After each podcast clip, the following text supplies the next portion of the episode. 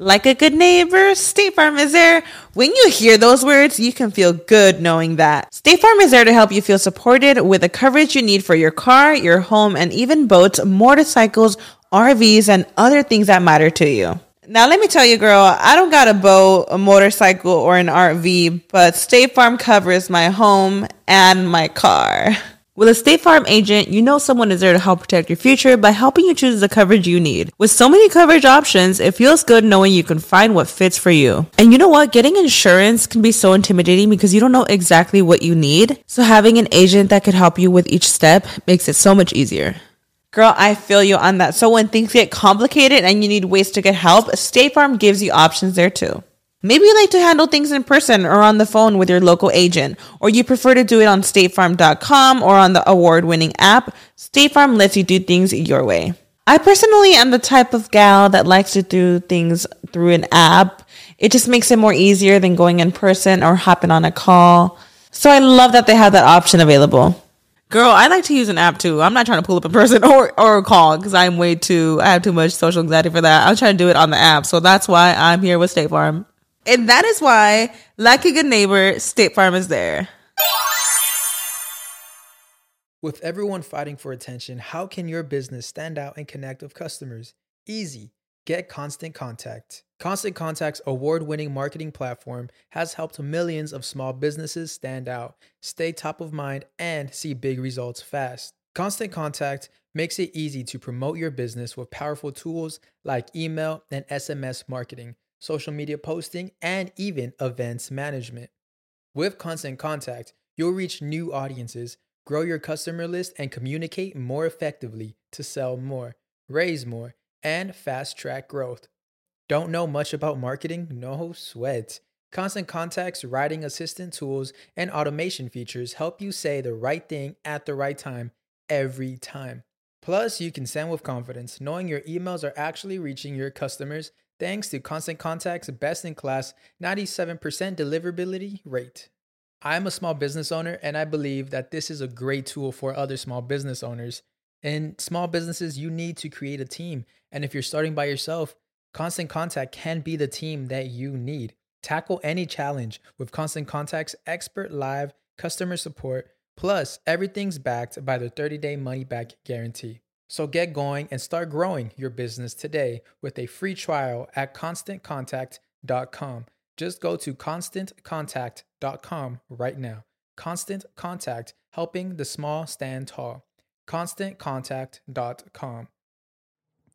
Estás escuchando El Dolop, parte de Sonoro y All Things Comedy Network. Este es un podcast bilingüe de historia americana en el que cada semana yo, Eduardo Espinosa, le contaré un suceso histórico estadounidense a mi amigo. José Antonio Badía, que no tiene idea de qué va a tratar el tema. Ay, güey, se me fue el aire, pero todo bien. ¿Vamos a estar bien? Eh, sí, Eventualmente. sí.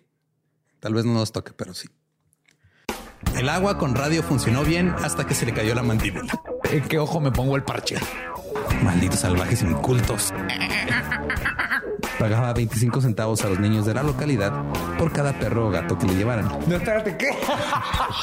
El parque se hizo consciente, el parque probó la sangre, güey. Ahorita. ¿De qué se va tan?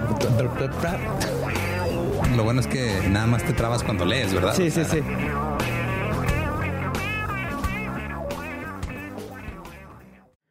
...12 de febrero de 1831. John Morrissey nació en Templemore, en Irlanda. ¿Ese Morrissey? No, otro Morrissey. Ok. Este sí comía carne. No, es tan culero. Y no cancelaba conciertos porque estaban cocinando carne a su alrededor. Mira que me cayó bien. Sí. Sus padres este, vivieron una vida típica de pobreza irlandesa de la época. Dos años después de que nació John, emigraron a los Estados Unidos para encontrar una mejor vida. Se establecieron en Troy, en Nueva York. El padre de John, Timothy, eh, disfrutaba la vida bebiendo y peleando. ¿Qué más necesitas?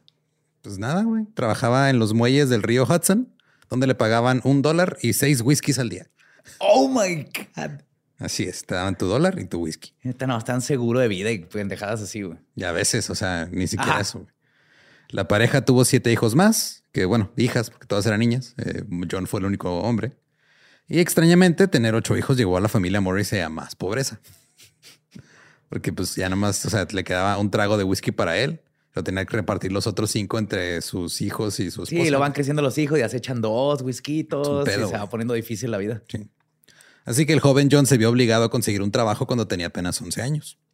Trabajó en una fábrica de papel tapiz, le pagaban dos dólares a la semana. ¿Ganaba más que el papá? No, el, el papá ganaba un dólar al día.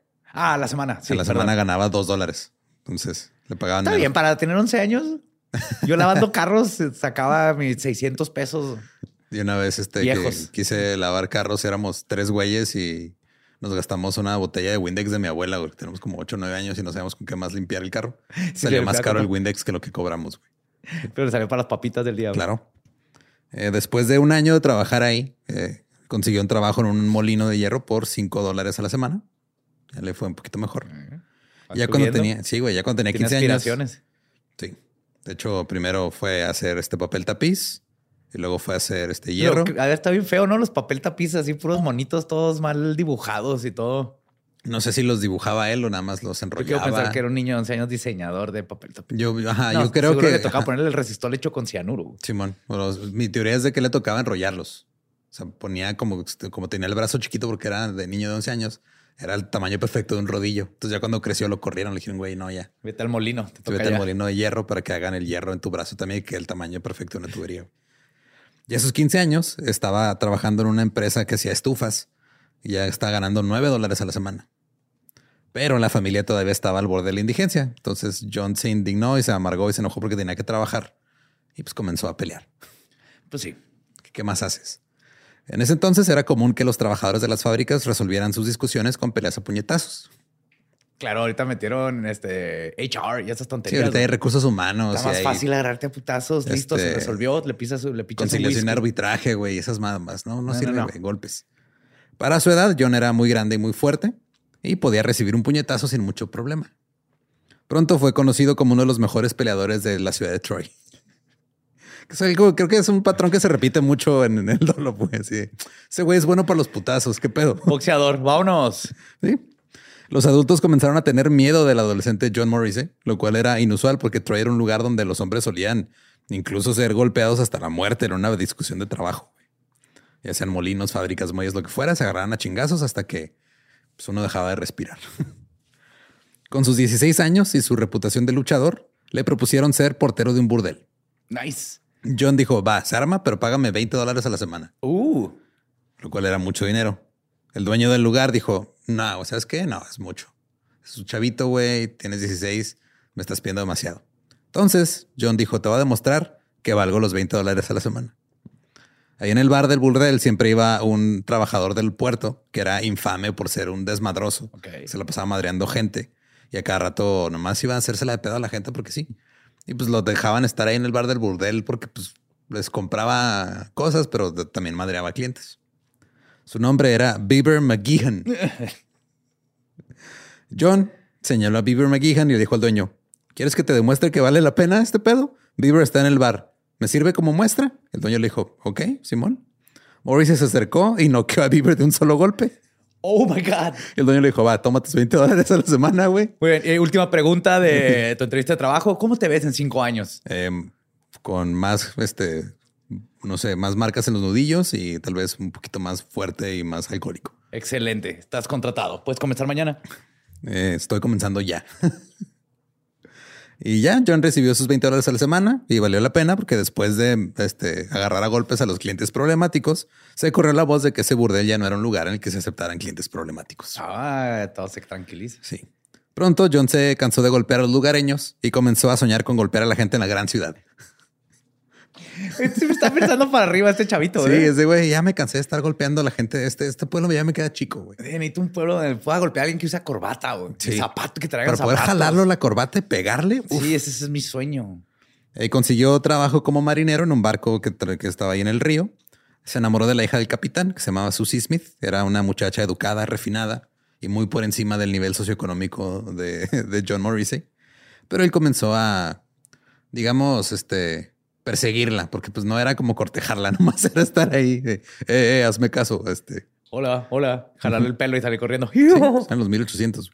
Eh, mientras tanto, su reputación creció como la de un, este, un pistolero en el viejo oeste. O sea, ya todo el mundo hablaba de, güey, ¿has escuchado de la historia de John Morrissey? Y era ya una leyenda viviente.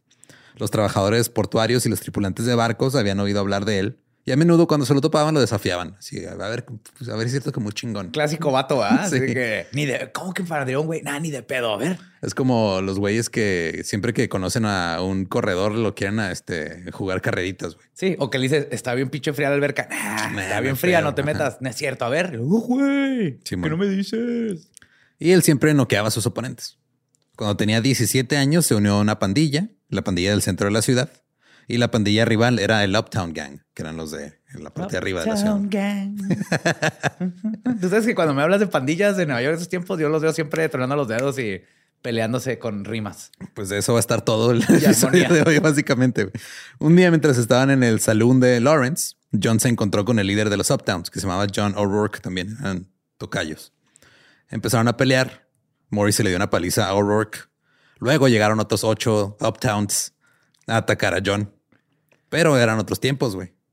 No llegaron a atacarlos todos juntos. Uno Fue por como uno. caballeros, uno por uno. Y uno por uno se chingó a los ocho, güey. Oh, wow. Esto convirtió a John en una leyenda en Troy. Incluso se escribió un artículo sobre él en el New York Daily Tribune. güey. Que madrió a nueve güeyes uno por uno. Ahora, su ex jefe del burdel estaba de viaje en la ciudad de Nueva York y empezó de hablador en el America's Club, que era un club muy este, famoso por que ahí había muchos pandilleros. Y decía, no, es que yo tuve un compa que trabajaba en el burdel y ese güey puede vencer a quien sea. Y obviamente los de la ciudad de Nueva York no estaban de acuerdo con esta idea. Había un holandés, este Charlie Dwayne, que incluso se ofendió y le dijo al, al del burdel, dijo, Cito, no hay un hombre en el lugar que no pueda asesinar a ese granjero tuyo. Solo envíalo y yo accederé a arrancarle las orejas a mordidas. Porque era legal, totalmente Claro, legal. todo, era todo, todo eso era legal. Entonces, cuando este mensaje llegó hasta John, él decidió irse a Nueva York y buscar Charlie Dwayne, el holandés. Directo. Sí, sí. ¿Qué traes, güey? Mamá, mamá, ya tengo mi primer gig. Mamá. Hoy voy con ¿A dónde vas, Dwayne. mijo? Ah, con un güey que dice que me va a arrancar las orejas, pero me la va a pelar, mamá. Muy bien, mijo. Tú, tú, este, tú sigues, mira, llévate tus whiskies y vas a estar bien. Gracias, mamá. Al fin voy a la gran manzana. John Morrissey llegó directamente al America's Club, donde se reunían todos los delincuentes. Eh, poco sabía John, pero había entrado en el lugar más frecuentado por los nativistas, por los cuales hablamos en el episodio 152. Ajá. Estos que eran este, abajo los inmigrantes y la chingada, que tenían su partido, los Know Nothings y todo. Ahí era donde se juntaban también. que eran los de, estaba viendo hace poquito, eh, Gangs from New York, los de azul. Simón, eran los, Los de, ¿cómo se llama el mejor actor del mundo? Daniel D. Lewis, Daniel D. Lewis era Bill, el, nativista. Bill el carnicero. El carnicero era nativista. Ajá. Ahorita llegamos a eso. ¿What? Estos eran los pandilleros antiinmigrantes. John, que tenía 17 años, eh, llegó, era un hombre joven, bien afeitado, bien línea. Entra y pregunta por Dutch Charlie Dwayne. Pero Charlie no estaba ahí. William Poole estaba ahí. No mames. The Butcher. Eh, supuso que este era el chico de Troy del que todo el mundo estaba hablando y John le dijo, Simón, eso soy. Entonces John le dijo a Bill que parecía que su mamá, que su madre era una puta. Nomás así para Sí, empezar. para oye, por cierto, el- Bill, este, parece que tu madre es una puta. ¿Qué opinas al respecto? Y pensó que iba a pelear a puñetazos con este tal Bill. Pero en lugar de eso, llegó alguien y lo golpeó en la nuca con una escupidera, con una cubeta. Ok. En unos momentos, todos en el bar comenzaron a golpear y a patear a John. Se le fueron todos encima. güey. Cayó, se quedó en el suelo, chorreando sangre. Sin embargo, de alguna manera se las arregló para volver a ponerse de pie. Y todos en el bar estaban sorprendidos de que siguiera de pie después de la chinga que le habían puesto. John comenzó a lanzar puñetazos, logró aterrizar algunos golpes. Entonces alguien lo golpeó en la nuca con un garrote y lo dejó inconsciente. Bill se acercó, se acercó con un cuchillo y estaba a punto de matar a John Morrissey cuando el dueño del America's Club intervino y le dijo, no, güey, ahí déjalo, Tranquilo. Sí, sí, tranquilo. sí. Porque estaba muy impresionado con lo que acababa de ver de John. Dijo, güey, es la chinga que aguantó. O sea, por puro honor, güey, déjalo vivir. Y este, él les dijo que era un luchador demasiado bueno para nada más matarlo. Sí, sí. Y luego John fue llevado arriba a un cuarto en America's Club. Ahí lo curaron y se quedó en una cama por un tiempo hasta que se recuperó. Bill lo dejó vivir, pero ahora tenía un nuevo enemigo. Bill Poole había nacido en el condado de Sussex, en Nueva Jersey, de padres ingleses. En 1832, su padre trasladó a la familia a la ciudad de Nueva York para abrir una carnicería en Manhattan. Bill se formó para ser carnicero y con el tiempo se hizo cargo del negocio familiar de carnicería. Claro. También se unió a la pandilla de los Bowery Boys, que también han sido mencionados aquí varias veces. Los Bowery Boys eran casi puros trabajadores este, de cuello azul, lo que le llamaban. Este, ya sea de muelles, este, puertos o pequeños empresarios independientes o gente que nomás andaba haciendo desmadre. A medida que Bill creció, se unió al Fire Engine Company 34, andaba ahí de bombero, comenzó su propia pandilla llamada el Washington Street Gang. Y esta era una pandilla que tenía afiliaciones políticas, como muchas pandillas en ese tiempo. Claro. Eran simpatizantes militantes de los Know Nothings. Los no nothings, yes. Se opusieron amargamente a la inmigración católica irlandesa y los odiaban porque eran mano de obra barata que competía por sus puestos de trabajo. Que o sea, hasta se agarran a, putazos que me has contado, ¿no? Los de como bomberos. El que no apagaba el fuego. Simón. Eh, Bill fue un pionero ya que comenzó a usar luchadores callejeros para meter este acá patillas que se iban a controlar la democracia, lo que hemos hablado de que llegaban a, cada quien en su. a sus matones ahí para que nomás te vieran así. ¿Por quién vas a votar, güey? ¿Seguro? ¿Seguro que vas a votar? Seguro. Ah, Mira, dile a mi puño por quién vas a votar, güey. Es Si el no- plan B del INE, ¿no? Que están proponiendo. Simón. Eh, Bill unió fuerzas con el capitán Isaiah Reinders, quien era el dueño del America's Club, eh, y que también era este un pinche vato racista que se había salido de, de los de Tammany Hall por irse con los Know Nothings, que eran los. Sea, Tammany Hall eran los demócratas, los Know Nothings eran este como eh, pedo aparte de los republicanos, que eran completamente anti-inmigración, que digo, lo explicamos en el del nativismo en América. Y este Bill y Is- y Isaiah se habían hecho compas. Bill era más grande que la mayoría de los hombres en ese momento. Medía como un 85, 1,90 más o menos, estima su altura. Pesaba más o menos 100 kilos. Y su apodo era Bill el carnicero, Bill the Butcher. Pero porque era su trabajo. Es como Era su trabajo. Puede, puede haber sido Bill el constructor o Bill el pescador. Es que entre Pero que era buena- carnicero y de que el güey cuando peleaba, literal se ponía como pinche animal loco y los, o sea, como carnicero los cortaba a los güeyes también. O sea, como que usó este, su formación académica en su trabajo. Ah, ya. Sí, sabía dónde están los tendones y Sí. todas esas cosas. Entonces, este, cuando John Morris entró al- ahí al bar y se ofreció a pelear con cualquiera que estuviera ahí, pues estaba des- desafiando a alguien que estaba más grande que él. O sea, John medía como 10 centímetros menos y pesaba como 20 kilos menos que Bill the Butcher. Y pues sí, este, digo, en una pelea callejera en la que se vale todo, el peso y el tamaño sí, sí son factor. Ya cuando John se recuperó de la golpiza, conoció a los Know Nothings y a pesar de que era una organización anticatólica y anti-irlandesa, comenzó a trabajar para ellos, güey. Pero el trabajo que le dieron estaba bien culero. güey.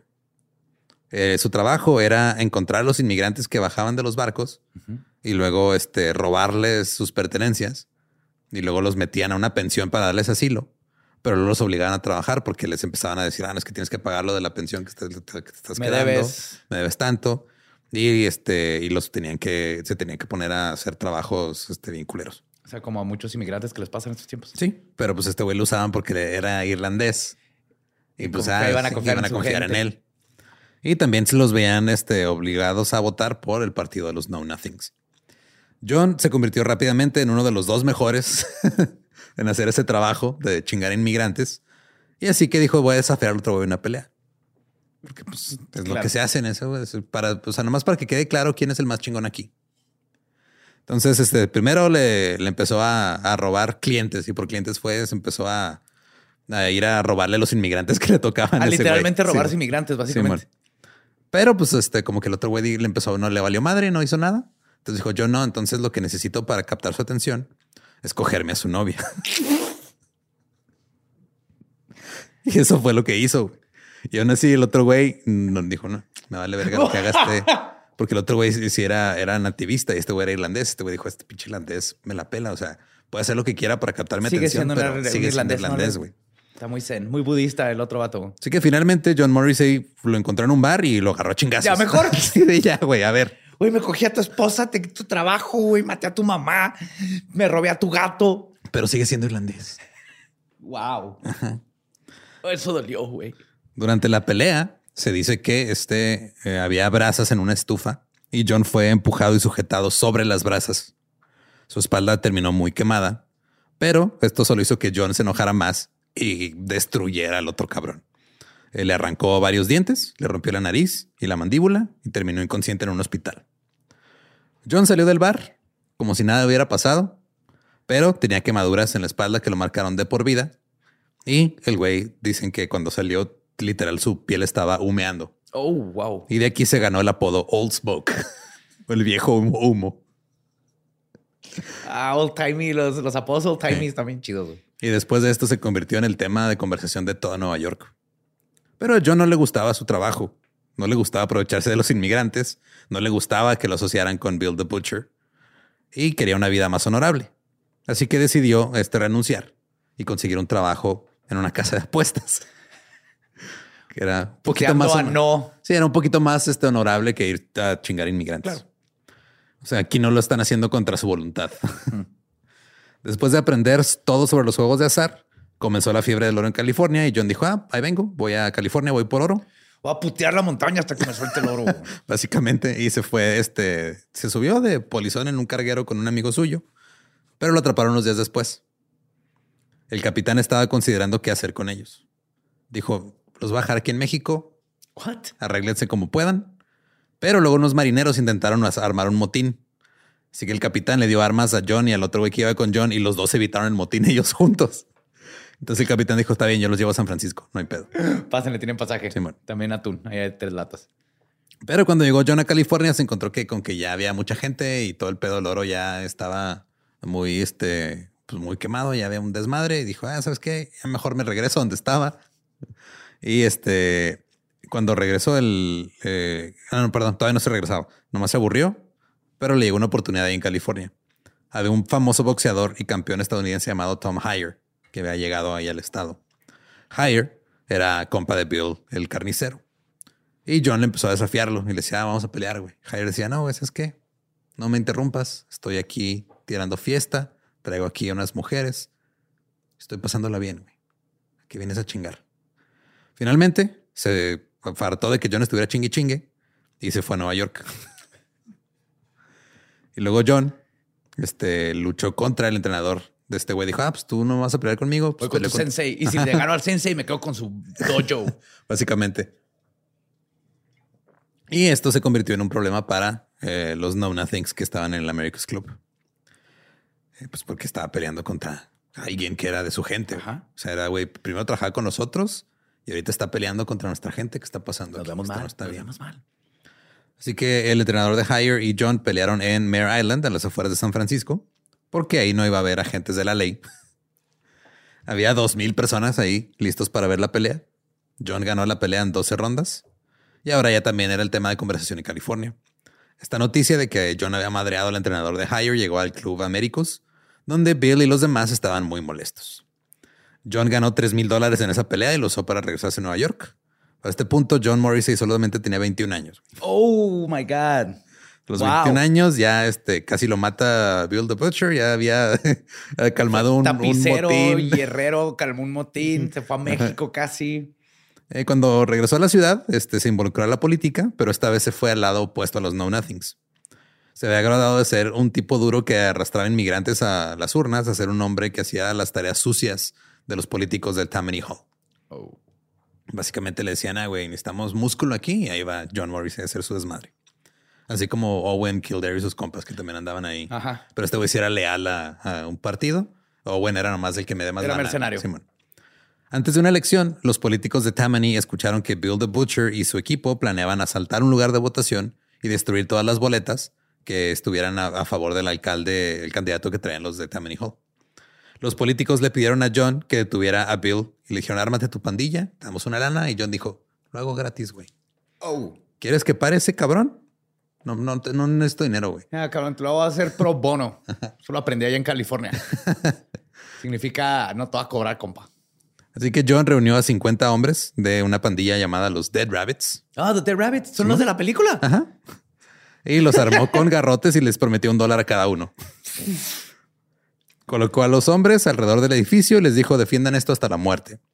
Eh, también hizo saber que no habría críticas adversas si los hombres de Bill the Butcher fueran mutilados permanentemente y que las orejas y las narices serían muy apreciados como recuerdos de una ocasión interesante. Miren, no les estoy diciendo que les corten las narices, No, que, pero- que- que jueguen sucio y pateen los huevos, pero aquí hay un frasco para huevos Ajá. y los voy a cambiar a- por 25 centavos cada uno. pero no les estoy diciendo que lo hagan. Bill llegó a mediodía con dos docenas de hombres y se sorprendió a ver a John con su pandilla, que era el doble de gente que traía él. Al darse cuenta que estaba superado número, Bill, el carnicero y su gente se retiraron. Así que John recibió un chingo de dinero de Tammany Hall como recompensa. Fue de, güey, sea, ya sé que no querías cobrar y todo, pero dijiste que, que ese güey se iba a ir y lo lograste, te da un chingo de dinero. Y también se consolidó su reputación como alguien que podía tratar con Bill y su pandilla. güey. Ajá. Eh, así que Tammany Hall permitió que Bill abriera su propia casa de apuestas y comenzara a ganar dinero. Esa era la recompensa, güey. Era de, ah, o sea, nos estás haciendo lana, va, te vamos a dar un permiso para que hagas tu Tengas casa de apuestas. No te va a molestar la autoridad, güey. Tú haz tu lana y cuando te necesitemos, pues ahí te mandamos a este, un Muy bien. mensaje, ¿no? Eh, Morrissey también volvió a tentar a Hire para volver a pelear. Este güey seguía sin querer pelear con este cabrón. Pero John quería ser el campeón indiscutible. Hire dijo, mira, yo ya me jubilé. Ya no quiero. Así que el campeonato quedó vacante. Se decía que el siguiente en la línea del campeonato era este, el Yankee Sullivan, que era otro gran box- boxeador. Así que le dijo John, bueno, este güey ya no quiso, pero tú qué pedo. ¿Le entras o no? Así que este, se fueron a pelear John y Sullivan. Sullivan medía más o menos unos 70, pesaba 70 kilos y tenía unos 40 años. Ya estaba un poco grande. Toda la gente del país estaba entusiasmada con esta pelea y lucharon en un pequeño pueblo en la frontera de Nueva York con Massachusetts para que no hubiera pedos de que llegaran las autoridades.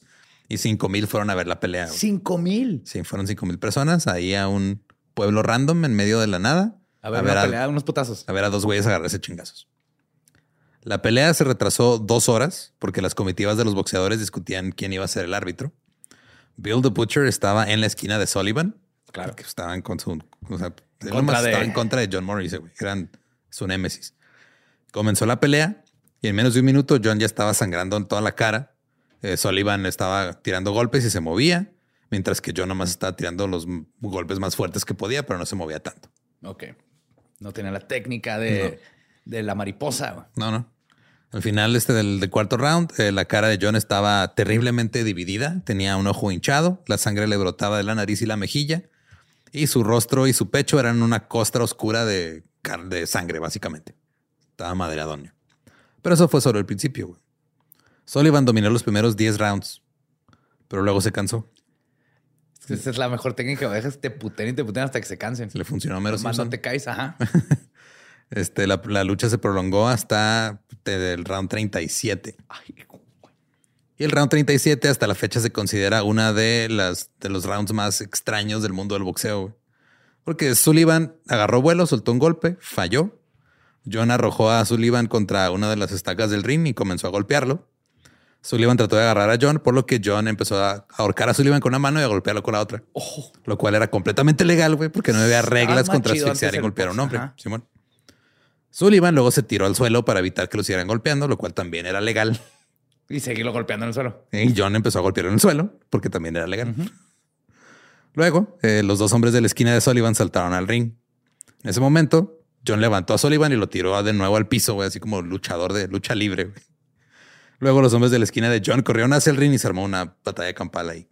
¿Y Ya. qué ganó? Eh, ahí voy a eso. güey. El- estaban peleando los hombres de las esquinas, unos contra otros. Y luego de repente los del público dijeron, ¿y nosotros qué? Nosotros también le queremos güey. Y no pagué para estar acá arriba nomás viendo todas estas pendejadas. Así que unos que ya estaban bien borrachos se subieron al ring y empezaron a pelear también. Es un desmadre.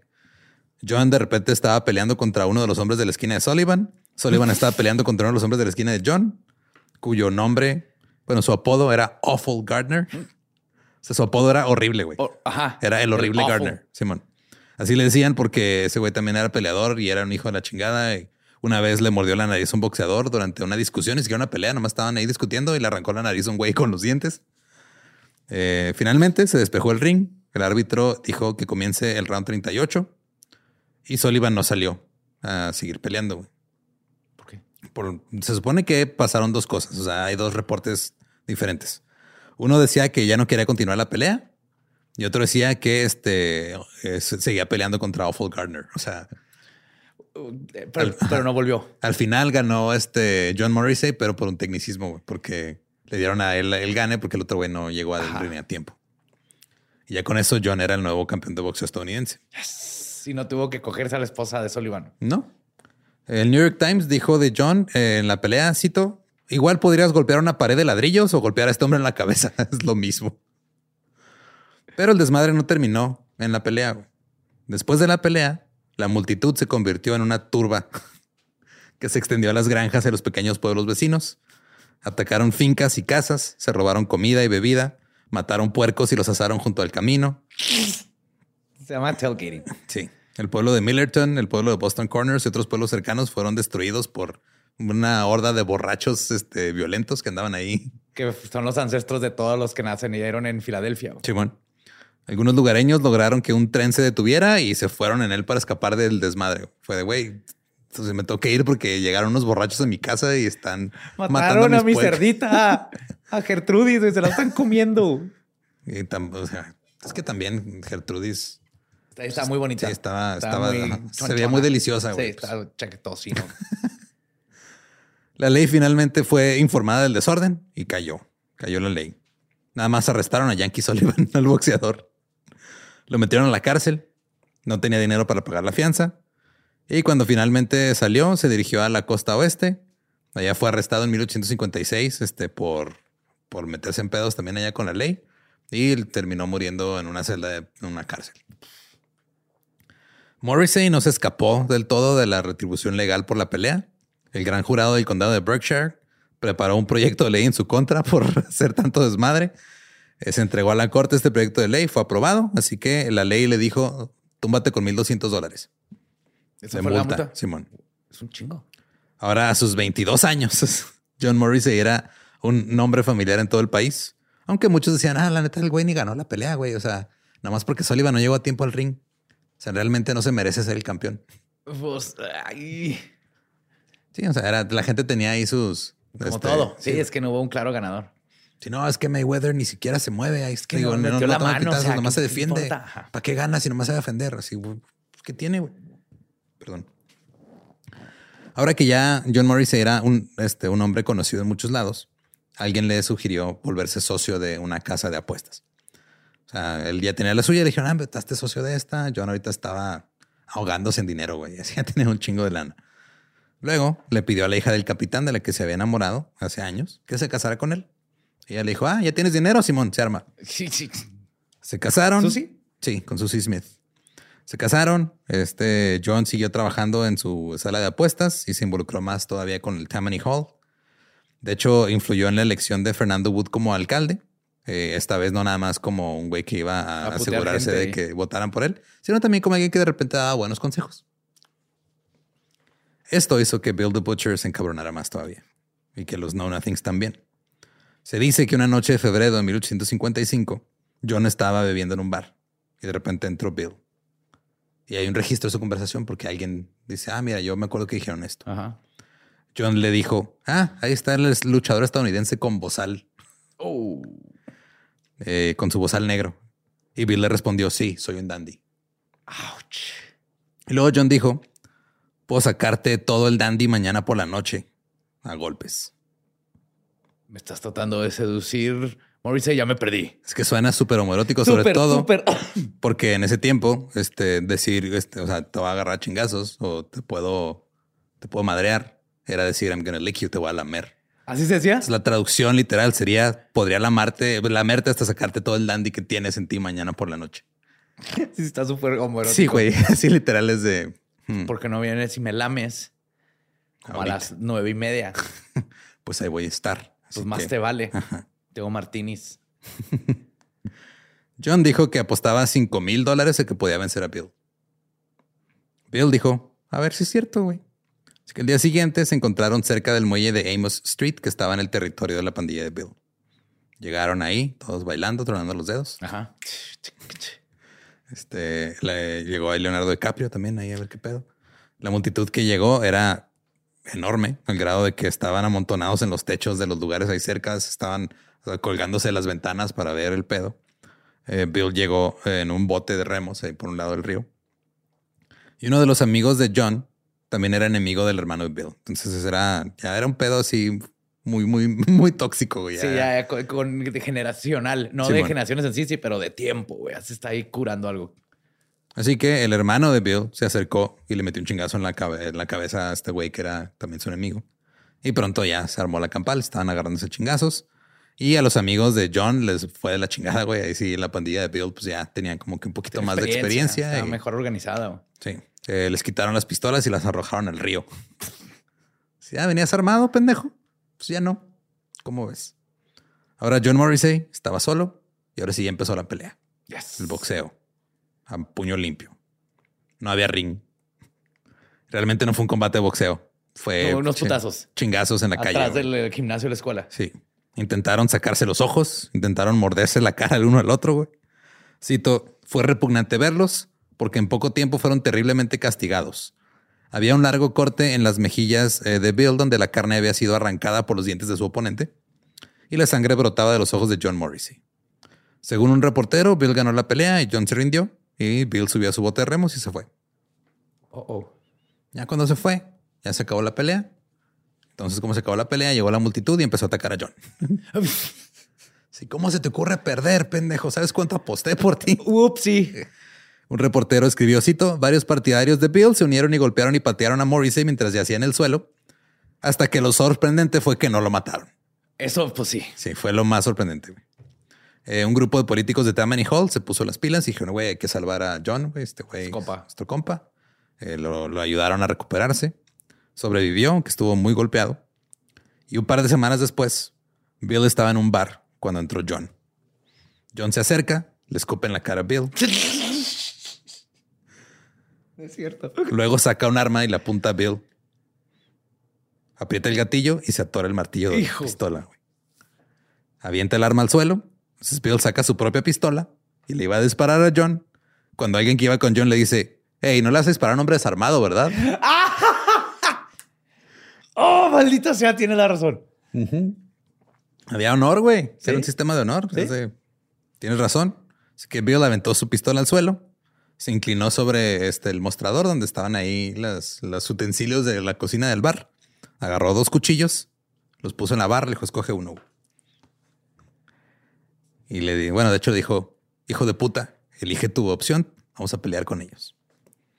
Yo no estaba dispuesto a pelear con Bill a cuchillos porque sabía que era su especialidad Ajá, sí, no, no, no peleas con un... con un carnicero, güey, a cuchillos. Pero en ese momento una docena de policías entraron al lugar. güey.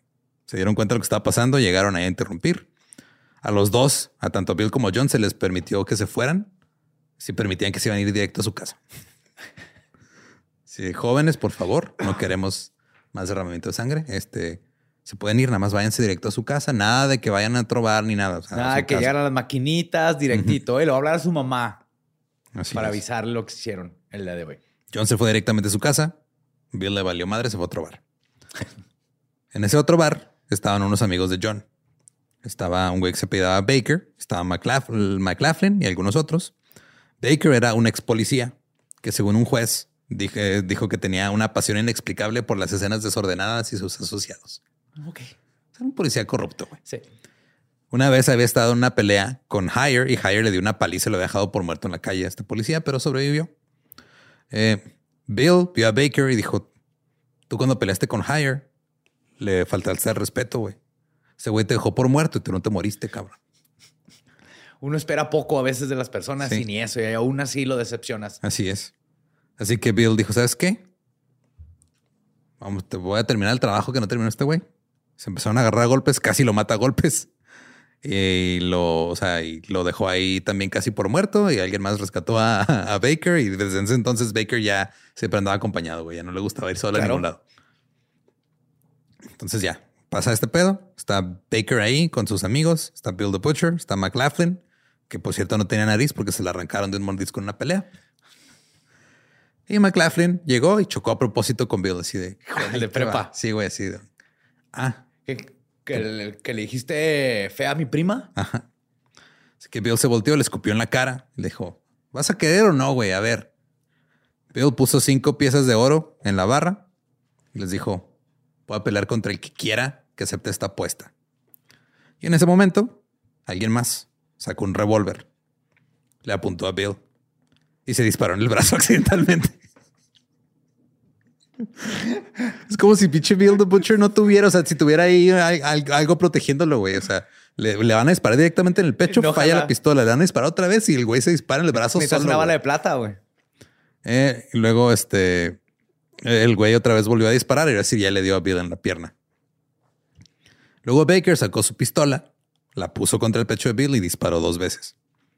Ah, aún así, Bill logró ponerse de pie, agarró un cuchillo, Y este, eh, todos los amigos de John salieron corriendo del bar con este güey ensangrentado, desagrándose con un cuchillo en la mano, güey.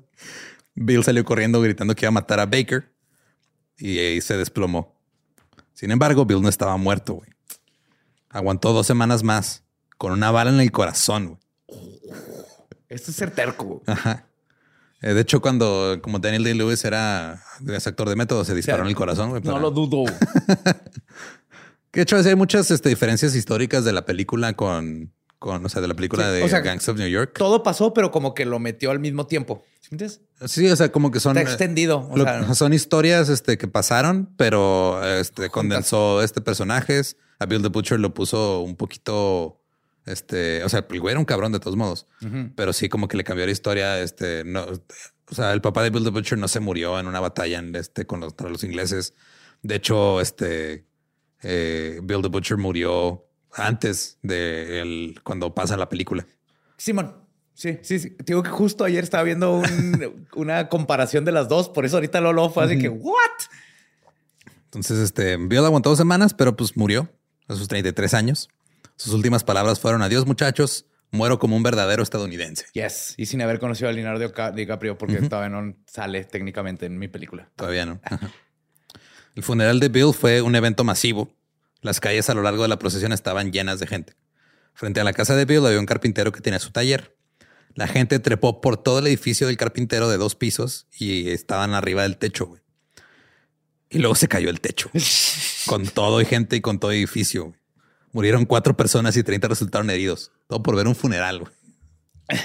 Hey, Sí, oye, pues ya estamos aquí, ¿no? De una vez, este, pues échalos ahí en la carroza. sale más güey. vara. Sí, ya Sí, güey, llévatelos ya, fa, también. que tráetelos. Comenzó la procesión, varios cientos de policías marcharon al frente.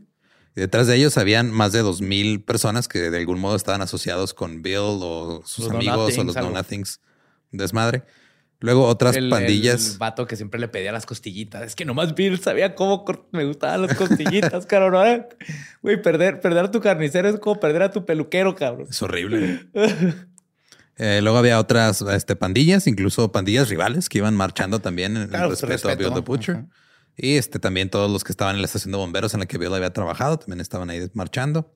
En Grand Street, 500 carniceros eh, fueron ahí a arrodillarse con sus delantales y seguir la procesión también. Así fueron a, este, a- como no sé, no sé si se, o sea, le avientan 21 chorizos. yo no sabía si era saludo así o con el cuchillo. Afilan. y caminaron hasta Brooklyn y ahí sepultaron a Bill the Butcher. Luego se separaron y la pandilla de Bill regresó a la calle Canal Street. Ahí se toparon con unos seguidores de John Morrissey y también un grupo de Dead Rabbits. Pronto empezaron a aventarse piedras, ladrillos y todo lo que habían por aventarse. Luego comenzaron los disparos.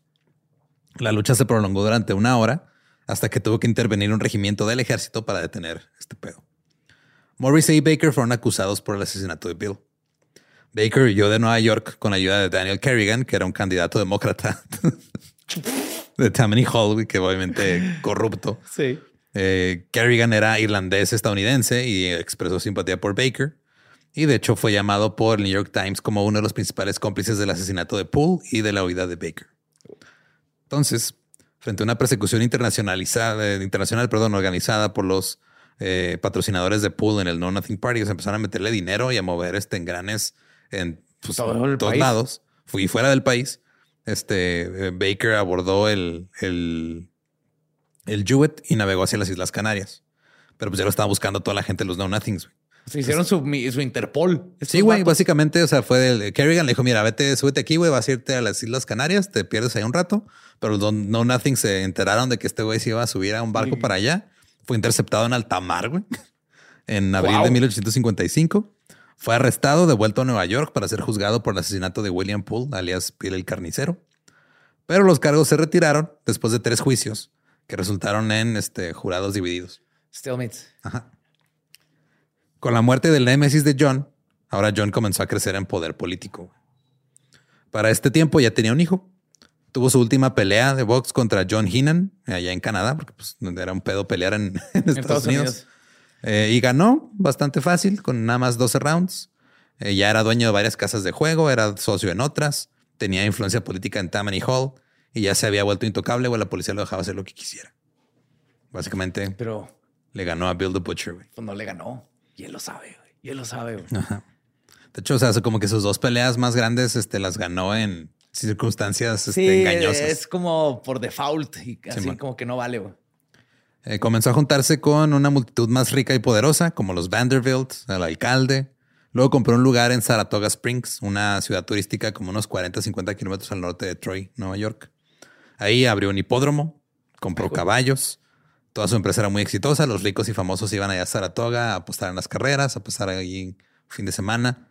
Saratoga se convirtió en un destino principal turístico del siglo XIX, recibiendo visitantes como Cornelius Vanderbilt, John Rockefeller, Mark Twain, a los futuros presidentes Chester Arthur, Rutherford Hayes y Ulysses Grant. Y esto lo empezó un niño que empezó haciendo papel tapiz, güey. Está Sí, bien conmemorable, ¿eh? Sea lo Ajá, que sea. Está wow. cabrón. Desafortunadamente para Morrissey, aunque era muy querido y muy rico, nunca fue completamente aceptado en los rangos superiores de la sociedad estadounidense, No, pues no. porque sigue siendo irlandés, güey. Sí. Resulta que todavía no les caían bien los irlandeses. A pesar de que les armó todo, les ayudó a llegar y... Qué Su, raro. su condición de inmigrante le impidió convertirse en parte de la élite, pero aún así se postuló con éxito para el Congreso. Tuvo dos mandatos en la Cámara de Representantes de los Estados Unidos. What? Un exboxeador. Exboxeador. De hecho, ahí en, el, en la Cámara siempre decía, yo puedo derrotar a cualquiera de ustedes. ¿Qué es esta ley? Putazos. Así El que es. gane, si ganas, apruebo tu ley. Que bueno, de hecho les decía, I can lick any man here, que es Ah, por sí. la mera cualquier hombre, pero suena muy mal, güey. No, muy, muy, mal. Está muy raro. Eh, y él, la neta, siempre estuvo ah, ah, tratando de ayudar a los inmigrantes este, en, sus, en, en sus periodos como representante, porque pues, él era uno. También trató de, de lograr sus objetivos a través de amenazas e intimidación. Era de, ah, pues no quieres pasar la ley y si te parto la madre, la pasas. Finalmente se volvió contra este, sus patrocinadores de Tammany Hall porque, güey, ya se están mamando con la corrupción. Hasta yo que me beneficio de ella, ya me di cuenta que están mamando bien cabrón. ¿Somos los malos? Sí, pasó esa, ¿verdad? Este intentó hacer un, un golpe interno para quedarse, para pues, sacar a los corruptos y eh, incluso él este, testificó contra William Tweed, que era pues, el básicamente el güey más corrupto de Tammany Hall. Fue este, eh, hubo un escándalo en público, arrestaron a William Tweed y después fue condenado, en parte gracias al, tes- al- al testimonio de Morrissey. Fue condenado por robar una cantidad de entre unos 25 y 45 millones de dólares de los ¿De ese contribuyentes. tiempo? Ajá. Ese es el estimado, güey, el que hicieron en el juicio. Ajá. Pero dicen que puede, una, puede haber sido hasta, mm, no sé, 150, 200 millones de dólares que desvió entre para él y para sus amigos y para todos. Wow. Eh, incapaz de eh, pagar la fianza, se escapó de la cárcel, este tweet, güey. Pero fue arrestado otra vez, lo regresaron a la cárcel y murió ahí en Bueno. Ludlow Le Street. hubieran puesto a pelear contra Morrissey, güey. Ajá. O contra el horrible Gardner. Oh, Gardner, yes. Escoge el que quieras, güey. Este John Morrissey finalmente fue expulsado de Tammany Hall. Pasó a formar su propia organización política rival que se llamaba Irving Hall. Fue senador del estado de Nueva York en 1875, pero su carrera política ascendiente se vio interrumpida por una neumonía en No, 1878, no, la maldita neumonía. que en su caso fue fatal y lo mató a los 47 años de edad. 47. Sí. Y Hezekiah Orville, también conocido como Awful Gardner, eh, dejó de tomar, dejó de pelear porque creyó que ya no iba a ser un buen ejemplo para su hijo y se convirtió en una de las primeras celebridades este, cristianas, güey, de Estados Unidos. Claro, claro, claro. Born again, así, Born again awful. Ajá. nacido de nuevo y ya el güey este, andaba predicando y todo. Hacían artículos en el periódico. Ah, este hombre dejó atrás su pasado, este pecador y Y ahora se porta bien. si ya no le muerde las narices y a la gente cuando discute con ellos, todo chido. Esa fue la historia de John Morrissey y Bill el carnicero. Qué chingón, güey. ¿Qué digo? Sí, o sea, lo que pasa en la película de Gangs of New York, o sea, sí es este, está, es como una eh, novelización de hechos que sí pasaron. Ajá, como en- y en resumen, ¿no? O sea, Ajá. son varios años con personajes históricos que sí. Sí, Y- lo que hicieron fue mucho, este, juntas, o sea, eh, el personaje, hay personajes que representan a dos o tres, hay pandillas que representan a dos o tres, o sea, como que lo condensaron para hacerlo un poquito más, porque sí está bien compleja toda la historia de esta época de Nueva York. Pues sí, nomás la de Pool. Pero de hecho, si hablan de lo bien que está representada esa época en Sí, la sí, película. está súper bien representado y todo. Y los hechos que pasaron, la mayoría sí son cosas que pasaron, tal vez no en el tiempo y forma, pero sí sucedieron. Ajá. Eh, y pues ahí está. Si quieren escuchar el episodio en inglés, es el episodio 258 de The Dollop, Bill the Butcher y John Morrissey. Eh, recuerden que nos pueden seguir en todos lados como arroba el Dollop. A mí me encuentran como ningún Eduardo. Me encuentran como el Diablo, ajá. Y pues si no conocen su historia, pues no van a saber cómo sobrevivir dos semanas con una bala en el corazón. ¿Estás listo para convertir tus mejores ideas en un negocio en línea exitoso? Te presentamos Shopify. Tal vez no lo sabías, pero nuestro podcast More Than Mamis es un negocio y lo empezamos por supuesto para desahogarnos y hablar sobre la maternidad, no para convertirnos en expertas de ventas y del e-commerce. Así que sí, necesitábamos ayuda para vender nuestro merch y poner en marcha nuestra tienda. ¿Y cómo suena con Shopify?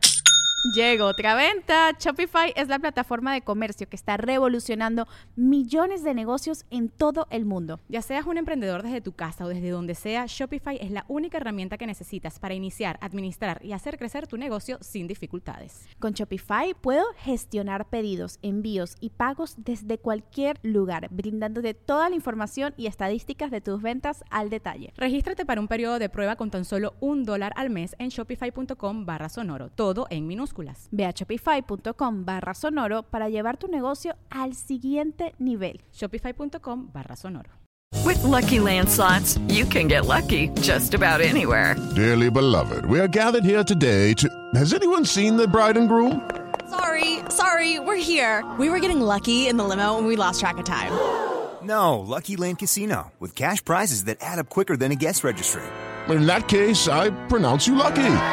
Play for free at LuckyLandSlots.com. Daily bonuses are waiting. No purchase necessary. Void where prohibited by law. 18 plus. Terms and conditions apply. See website for details.